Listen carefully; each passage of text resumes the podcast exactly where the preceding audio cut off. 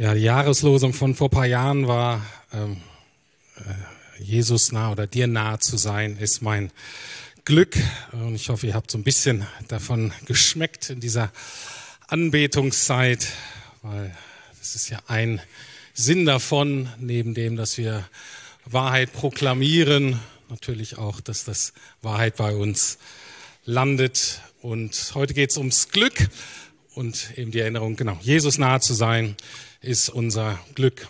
Zweiter Teil heute unserer Predigtreihe Jesus und unser Glück. Zweiter Teil, äh, ein Blick in die Seligpreisung, in die Bergpredigt und genau, da greift Jesus ein Thema aus, das wirklich eines der ganz großen menschlichen Themen ist.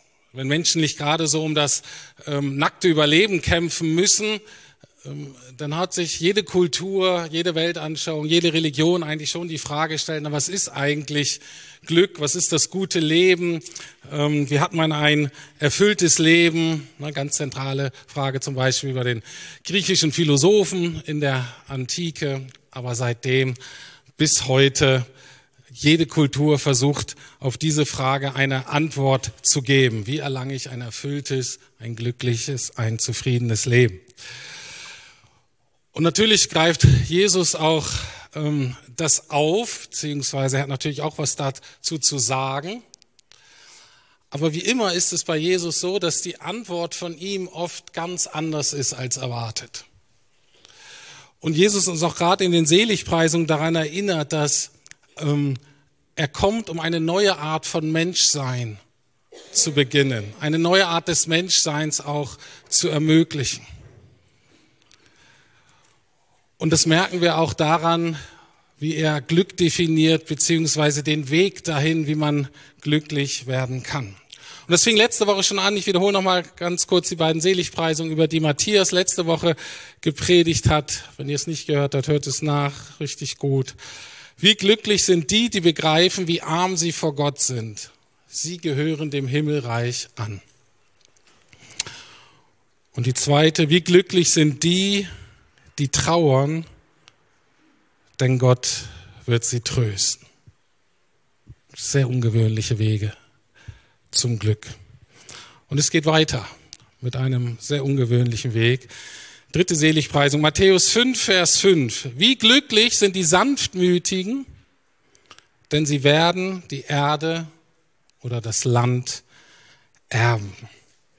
In dem Wort sanftmütig ist ein komplexes Wort. Da steht was drin wie natürlich sanft, aber auch bescheiden, freundlich, demütig. Und die Seligpreisung hat mich, so, äh, Seligpreisung hat mich sofort an ein Buch von Charlie Mackesy erinnert, ähm, jemand, der durch den Alpha-Kurs, den wir ja auch anbieten, zum Glauben äh, gekommen ist, ein Künstler und er hat dann ein Buch geschrieben, was erstmal so aussieht wie ein Kinderbuch. Aber jedes gute Kinderbuch ist nicht nur ein Kinderbuch, sondern ist ein Lebensbuch, ist für alle ähm, Altersstufen. Und dieses Buch heißt Der Junge, der Maulwurf, der Fuchs und das Pferd. Und in diesem Kinderbuch fragt der Maulwurf den kleinen Jungen, was willst du mal werden? Und wenn wir in unserer Kultur diese Frage äh, einem Kind stellen, ne, was willst du wann werden, dann erwarten wir immer, dass der einen Berufswunsch sagt. Ne, ich will, was weiß ich, Feuerwehrmann werden oder Pastor oder was weiß ich, was Großartiges gibt in dieser Welt. Ähm, und äh, aber genau das antwortet der Junge nicht, sondern er antwortet auf die Frage, was willst du einmal werden, sagt er, freundlich. Freundlich, im Englischen kind. Und jetzt denkt mal an eure Schulzeit zurück, eure ganzen Ausbildungen, die ihr gemacht habt, und überlegt mal, wo wurde der Schwerpunkt auf Sanftmut gelegt? Wo wurdet ihr gesammelt und gesagt, hört mal zu, ist echt wichtig für euer Leben, dass ihr sanftmütig werdet? Jetzt persönlich, wie geht's uns als Eltern oder andere, die vielleicht in einem pädagogischen Kontext mit Kindern zu tun haben? Wie viel Wert haben wir darauf gelegt, dass die Kinder, mit denen wir es zu tun haben, sanftmütig werden? Schweigen im Raum. Genau, nicht so viel wahrscheinlich, wie wir sollten. Warum?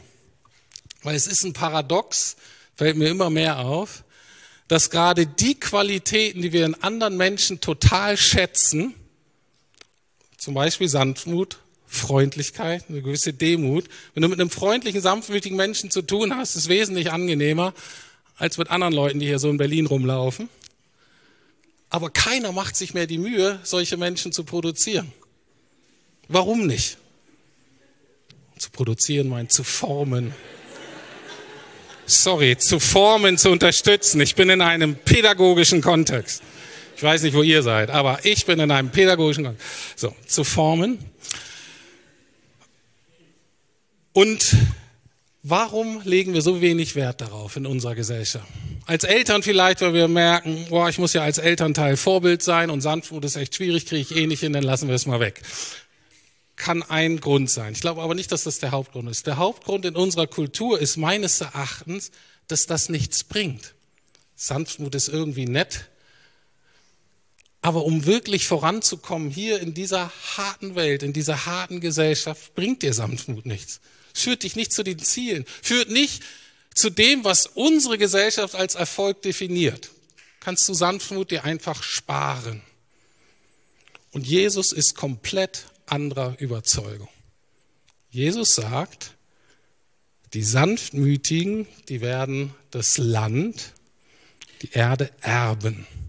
Und Land in dem damaligen Kontext steht immer auch für materielle Versorgung, steht immer auch für eine gewisse Ehre, für einen gewissen Würde und Status in der Gesellschaft. Und Jesus sagt, dann bist du glücklich und das kriegst du unter anderem nur, wenn du sanftmütig bist.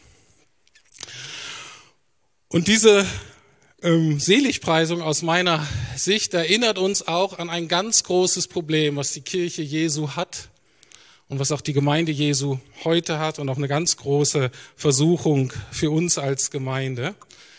Dass wir zwar irgendwelche göttlichen Ziele haben, also Dinge, von denen wir wissen, dass die irgendwie wichtig sind, aber dass wir den Weg dahin nicht so wählen, dass es der Nachfolge und, der, und Jesus entspricht. Das ist quasi eine christliche Version von der Zweck heiligt die Mittel.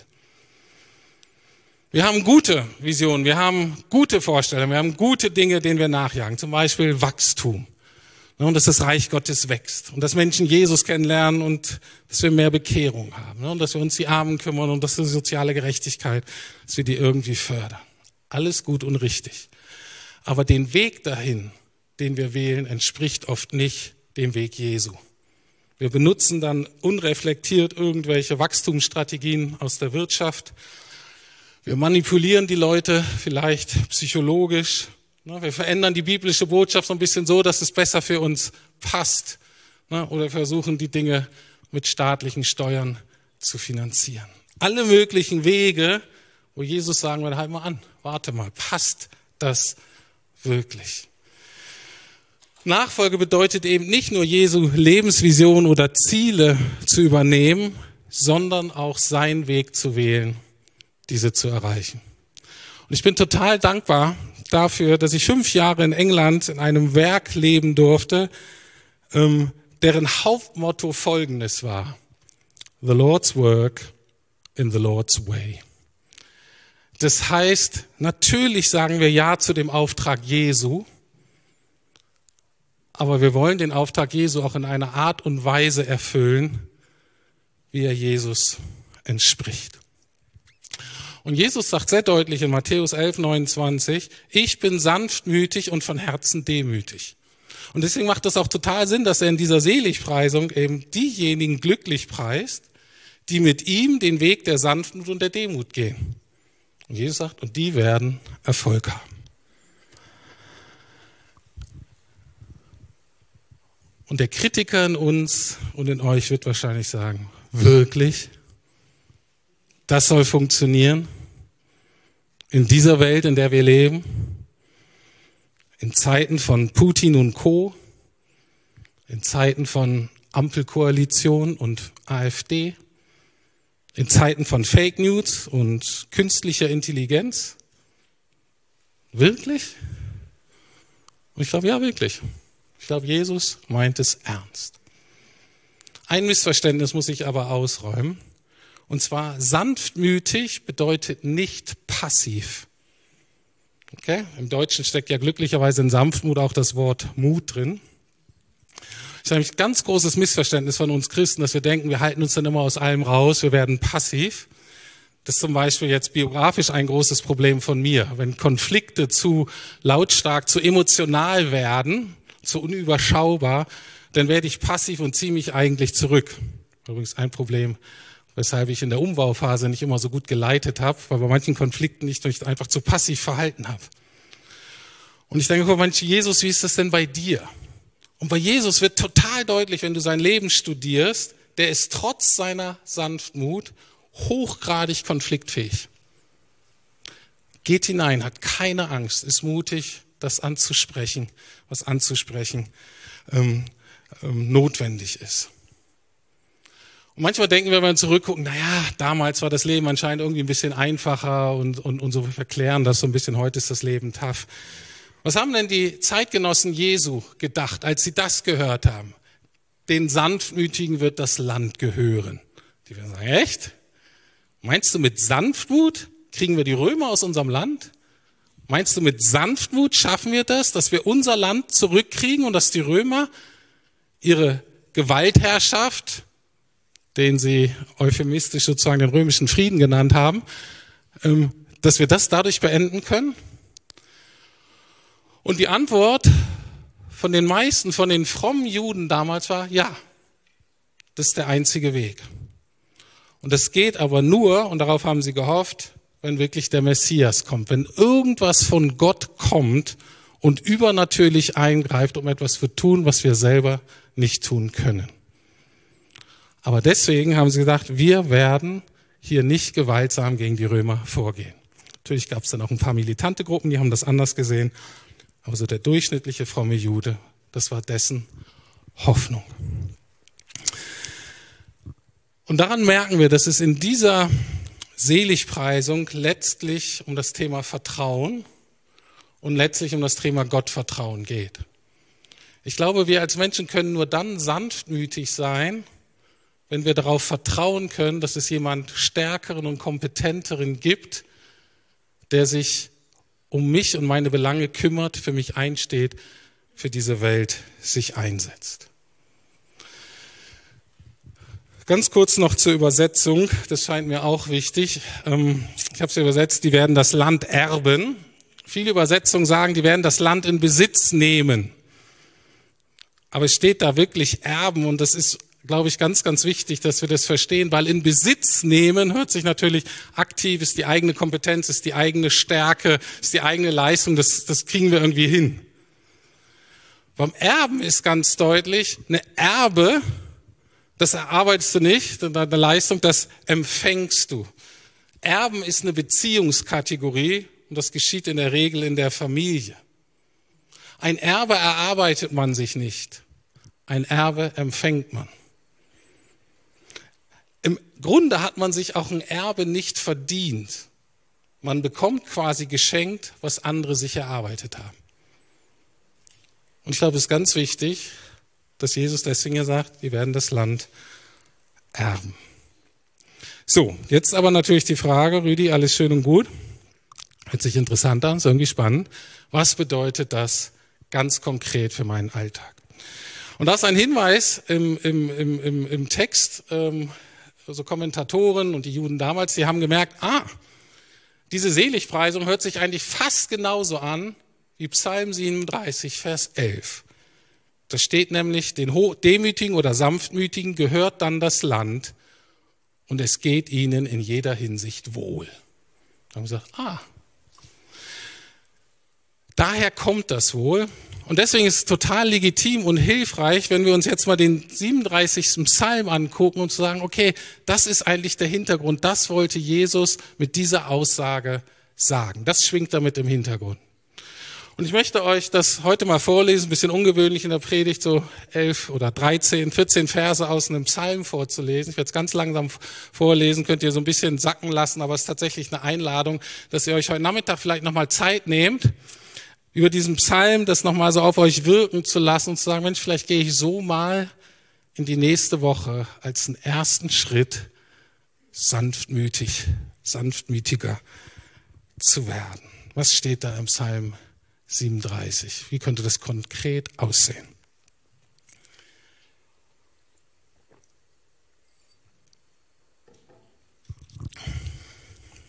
Ich fange an in Vers 1. Reg dich nicht über die Bösen auf, beneide die Verbrecher nicht. Sie verdorren schnell wie das Gras, welken wie das grüne Kraut.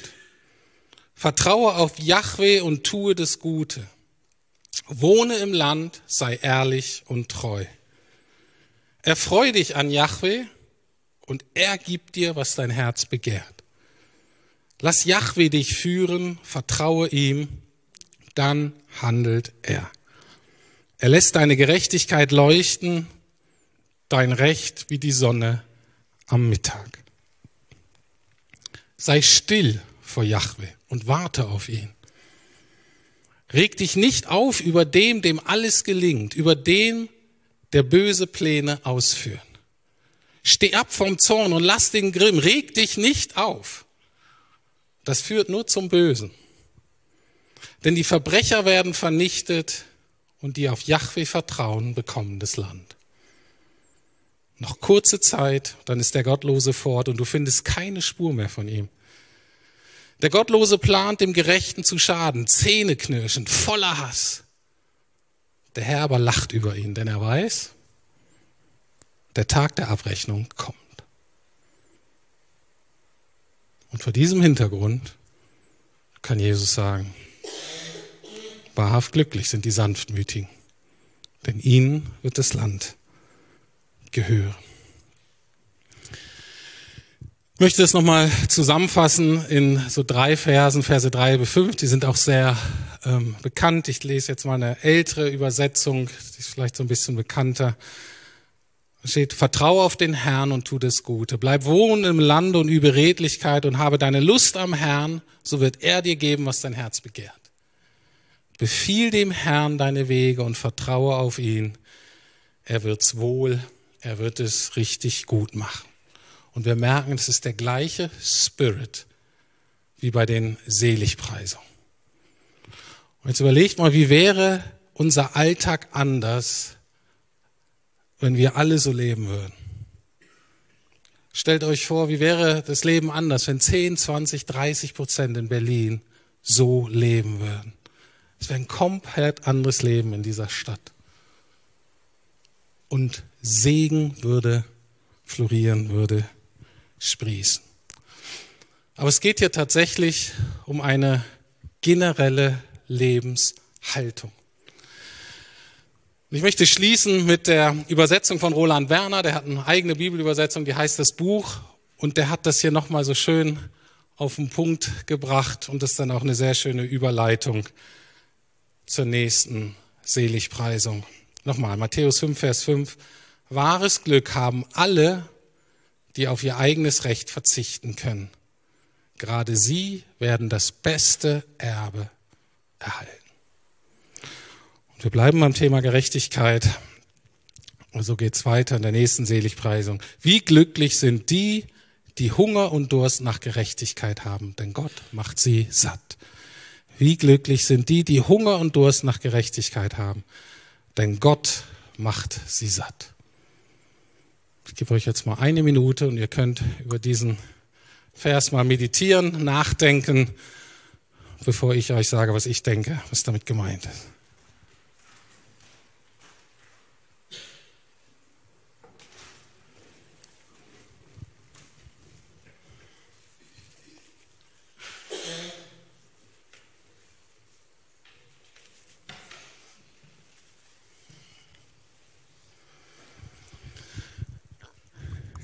Gerechtigkeit, ganz großes biblisches Thema.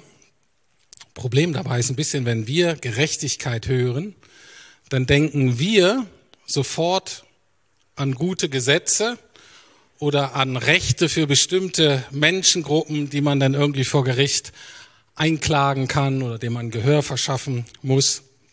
Oder aber wir denken ähm, an die sehr berechtigte und verständliche Sehnsucht danach vielleicht nach einem Rechtsstaat, Befreiung von Willkür und Zwang und Diktatur und so. Alles gute, wichtige Sachen und auch alle Teile von einem biblischen Verständnis von Gerechtigkeit. Aber es ist nicht der Schwerpunkt oder der Rahmen, sondern ähm, in der Bibel ist auch Gerechtigkeit eine Beziehungskategorie.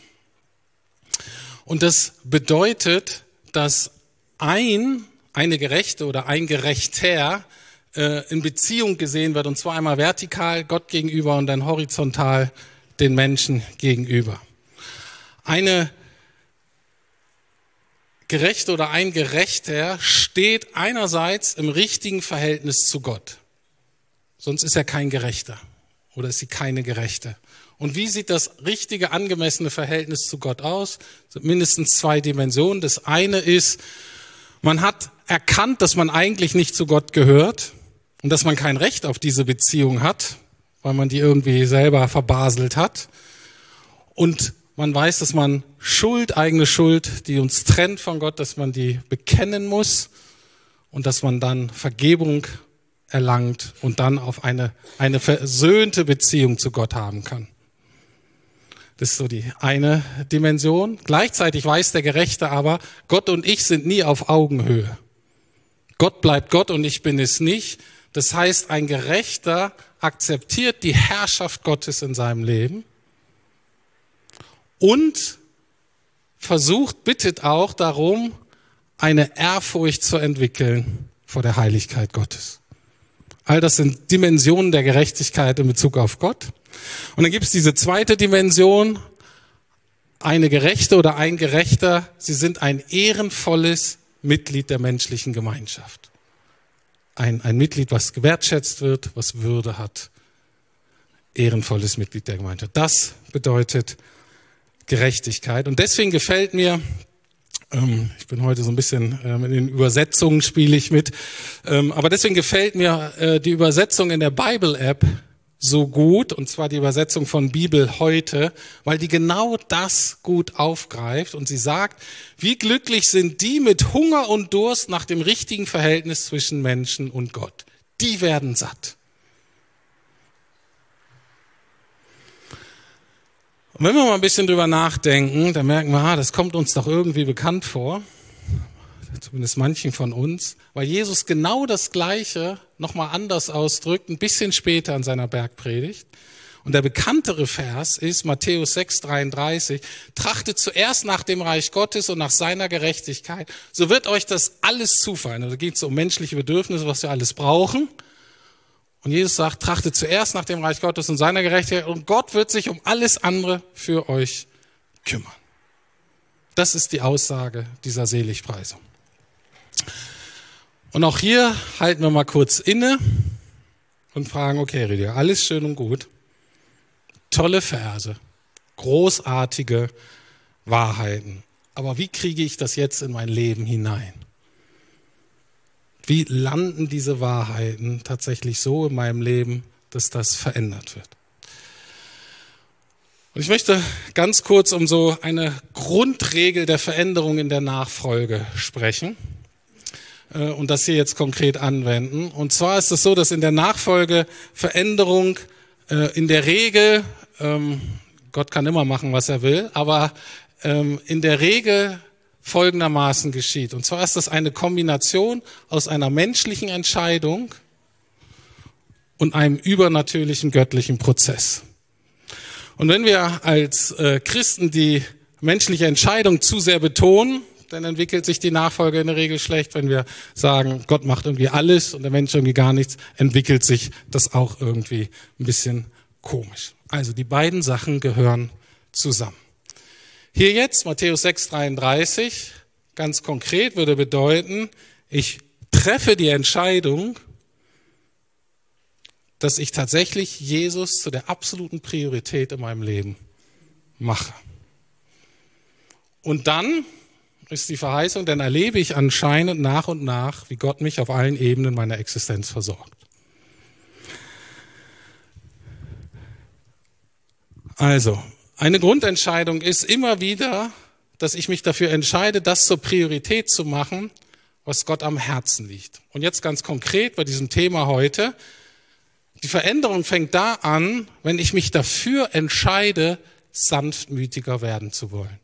Selbst wenn ich gar keine Ahnung habe, was das bedeutet. Selbst wenn ich irgendwie weiß, also in meinen Genen liegt das nicht, in meiner Erziehung liegt das nicht, in meiner persönlichen Leben. Aber Jesus scheint das anscheinend total wichtig zu sein.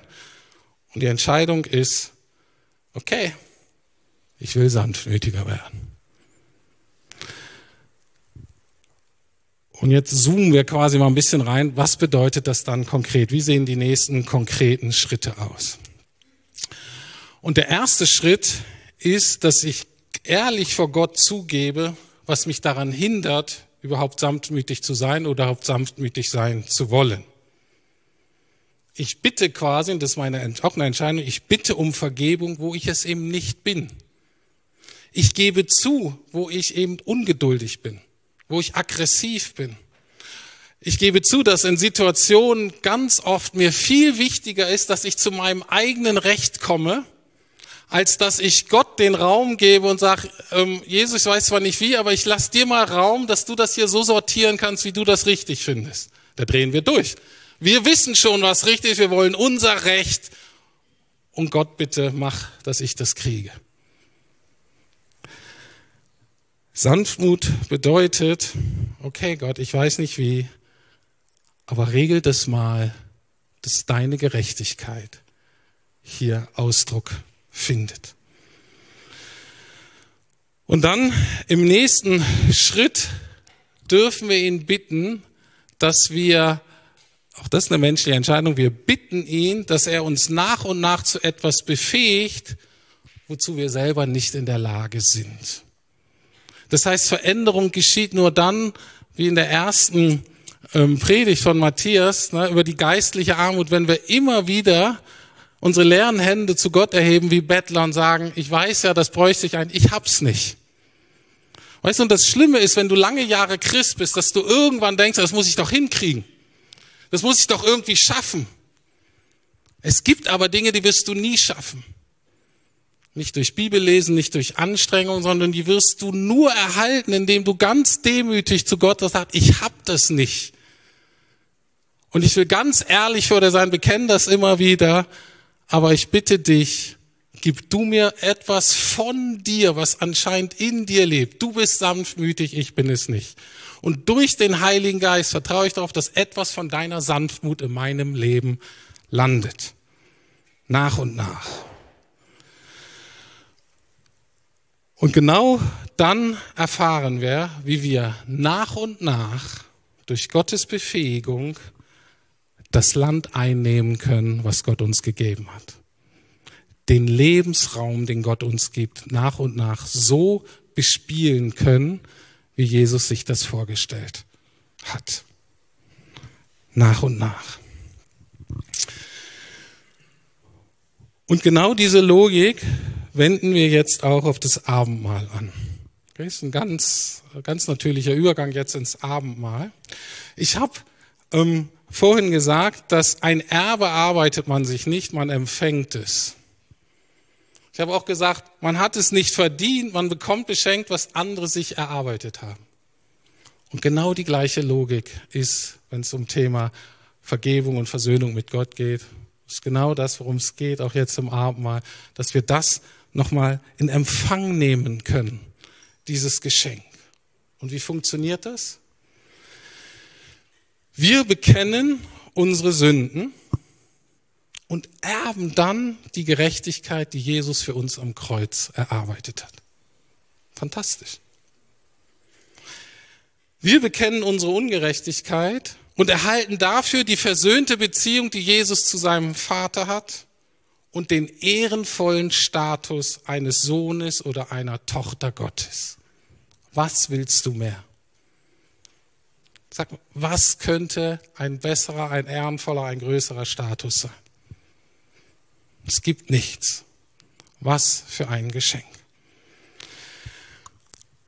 Und ich möchte es nochmal deutlich machen. Auch hier ist das wieder diese Kombination aus einer Entscheidung, die wir treffen, immer in dem Wissen, dass das Entscheidende, was wir brauchen, kann sowieso nur Gott machen. Die Entscheidung erlaubt Gott quasi nur das zu tun, was nur er tun kann. Wir machen das nicht selber. Nochmal auf das Thema Vergebung und Versöhnung ganz konkret angewandt. Gibt es einen ganz bekannten Vers, 1. Johannes 2, Vers 9, der steht, wenn wir unsere Sünden bekennen, ist er treu und gerecht, dass er uns die Sünden vergibt und uns reinigt von jeder Ungerechtigkeit. Halleluja, Amen. Ich fürchte nur, dass einige von uns auch jetzt im Abendmahl das so machen, dass sie sagen, okay, ich habe verstanden, ich habe Mist gebaut, ich muss meine Sünde bekennen, dann bekenne ich sie. Gott stellt quasi mein Sündenkonto wieder auf Null, dann ist das Thema mit der Schuld und Sünde erstmal abgehakt und dann versuche ich es wieder weiter und schau mal, wie weit ich komme. Und irgendwann im Laufe der Woche merkt man dann, oh Mist, bin ich hier schon wieder. Das ist nicht, wie Veränderung in der Nachfolge geschieht sondern wenn wir dich einladen, Sünde zu bekennen, dann geht es natürlich einerseits um die konkreten Dinge, die schiefgelaufen sind, und das weißt nur du, aber gleichzeitig bedeutet das, dass wir alle Gott erlauben, eine übernatürliche Wurzelbehandlung in unserem Leben zu beginnen, um uns nach und nach von allem Bösen, von aller Ungerechtigkeit zu reinigen. Ist das nicht fantastisch? Das heißt, wir fangen an mit den konkreten Entscheiden, aber vertrauen darauf, dass wir dadurch merken, Gott ist am Wirken, übernatürlich in meinem Leben, auf allen Ebenen meiner Existenz, wo er dann nach und nach alles verändern kann und möchte. Amen.